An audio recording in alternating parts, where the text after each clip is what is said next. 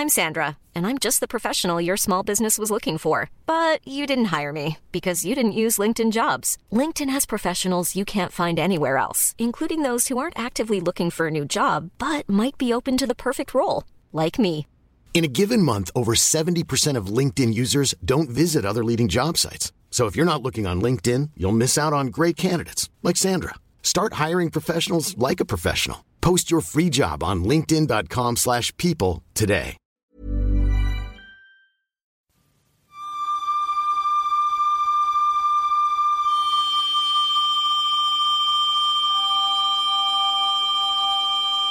La falaise au soupir. Une histoire originale spéciale Halloween de Kalindi Ramphel, lue par Alix Martineau. Bien qu'elle ait toujours paru plus âgée, Swazik n'avait que 19 ans le jour de sa disparition.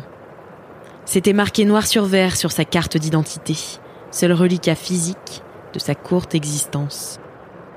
Swazik avait mûri très vite, trop vite, dirait son père, grâce aux milliers de livres qu'elle avait dévorés petite, dans la bibliothèque éclairée à la bougie de son étroit manoir familial à Fouenan.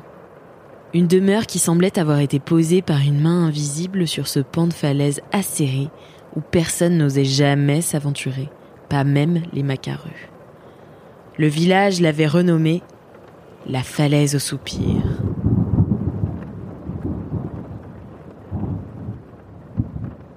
C'est grand-mère Solange qui éleva Soisic et lui transmit son amour pour les livres puisque la mère de la petite, sa fille unique, avait péri seulement trois ans après la naissance de l'enfant.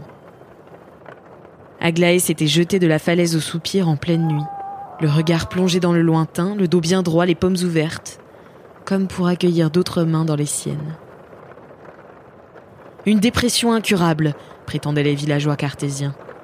Un cas de possession, frictionnaient les plus pieux.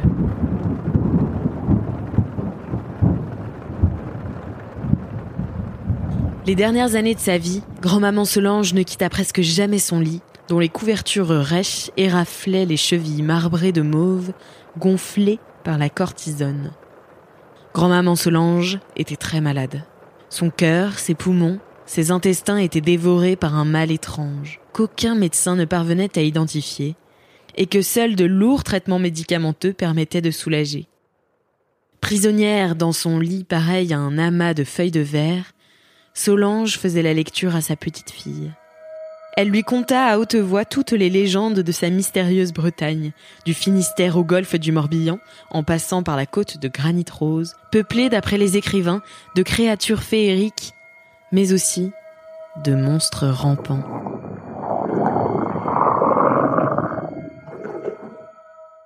À court d'histoires déjà écrites, grand-maman Solange dut en inventer d'autres pour contenter son insatiable petite fille qui avait développé un étonnant penchant pour le sordide. Pendant deux longues années, Swazik s'assit sur l'édredon miteux de son aîné et écouta la voix agonique qui récitait en chevrotant des histoires pleines de dents, de sang et de chair déchiquetée.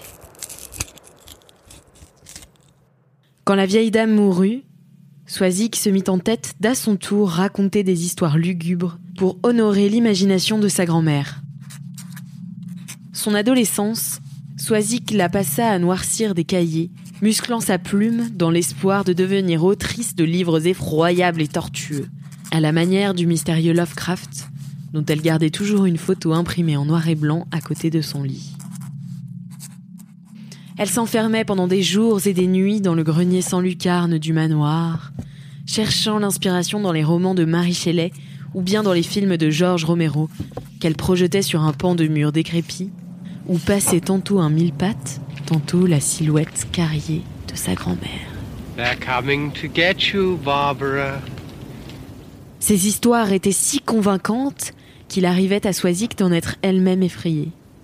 Elle se surprenait à haleter ou même à gémir de peur lorsque la brise du soir lui caressait innocemment la nuque.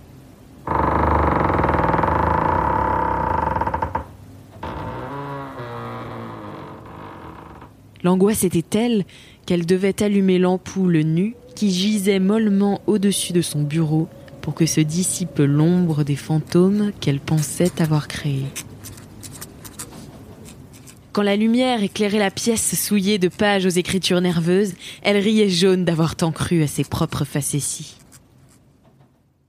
Ces nouvelles terrifiantes, Soisic les envoya à 18 maisons d'édition. En vain. Dans cette époque aseptisée qu'elle n'aimait pas, qu'elle détestait même, plus personne ne désirait apparemment avoir peur. À court d'espoir, la jeune femme contacta le seul magazine qui trouvait grâce à ses yeux, Mademoiselle. Le média, attentif à ses envies, lui donna volontiers un bout de place, un morceau d'espace numérique où elle pourrait publier ses histoires et se frotter au retour parfois incisif du lectorat. Soisic mit cette mini-réussite sur le dos de la chance, quand en réalité, elle ne devait cette publication qu'à son seul talent. De son grenier à Fouenan, elle envoya sa première nouvelle. L'histoire d'une vieille femme à l'agonie qui sentait la mort et le porto, et récitait des contes abominables à sa petite fille, inlassablement. La vieille racontait tant, sans jamais s'arrêter comme possédée par ses contes, que ses dents gâtées finirent par tomber une à une, jusqu'à faire de sa bouche une antre vide, molle et humide, de laquelle seuls des babilles ouatées parvenaient à s'extraire.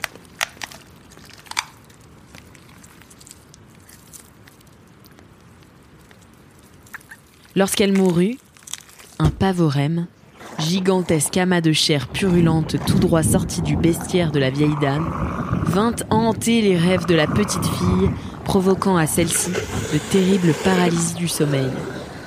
Et chaque matin, lorsque la fillette se réveillait, raide comme une bûche, le dos fossilisé dans le drap et les paumes de main ouvertes vers le ciel, une dent pourrie trônait toujours sur son oreiller terrible rappel que les histoires de la vieille ne la laisseraient jamais en paix. La nouvelle de Soisic eut beaucoup de succès sur le magazine et les lectrices réclamèrent une suite.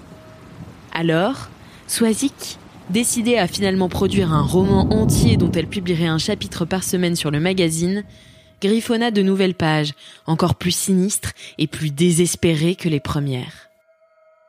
Chaque chapitre trouvait gloire auprès des lectrices, avides d'entrer dans le même état de semi-possession que la petite des histoires de Soisic.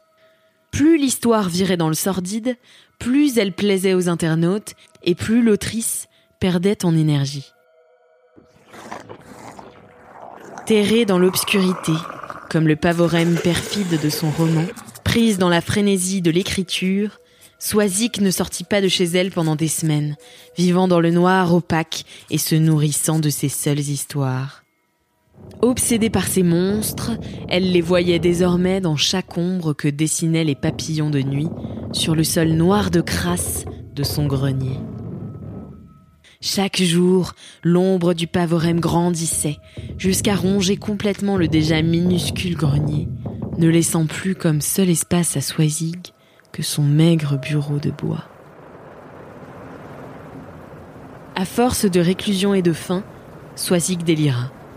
Parfois, elle s'autorisait une balade nocturne sur les abords de la falaise et caressait le lointain de ses yeux vitreux, le dos bien droit face à l'océan, le souffle du pavorème sur sa nuque, les paumes ouvertes vers le ciel, comme pour accueillir d'autres mains dans les siennes.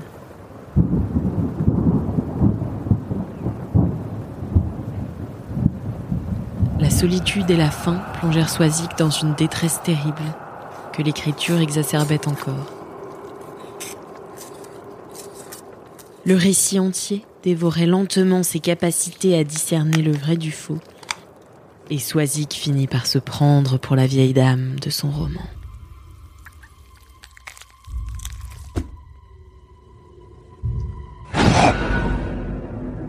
Joyeux Halloween de la part de toute l'équipe Mademoiselle. When you make decisions for your company, you look for the no-brainers. And if you have a lot of mailing to do, stamps.com is the ultimate no-brainer. It streamlines your processes to make your business more efficient, which makes you less busy. Mail checks, invoices, legal documents, and everything you need to keep your business running with stamps.com. Seamlessly connect with every major marketplace and shopping cart. Schedule package pickups and see your cheapest and fastest shipping options from different carriers with rates up to 89% off USPS and UPS rates. And with the Stamps.com mobile app, you can take care of mailing and shipping wherever you are. Make the same no-brainer decision as over 1 million other businesses with Stamps.com. Sign up with Code PROGRAM for a four-week trial, plus free postage and a free digital scale. No long-term commitments or contracts. That's Stamps.com. Code PROGRAM.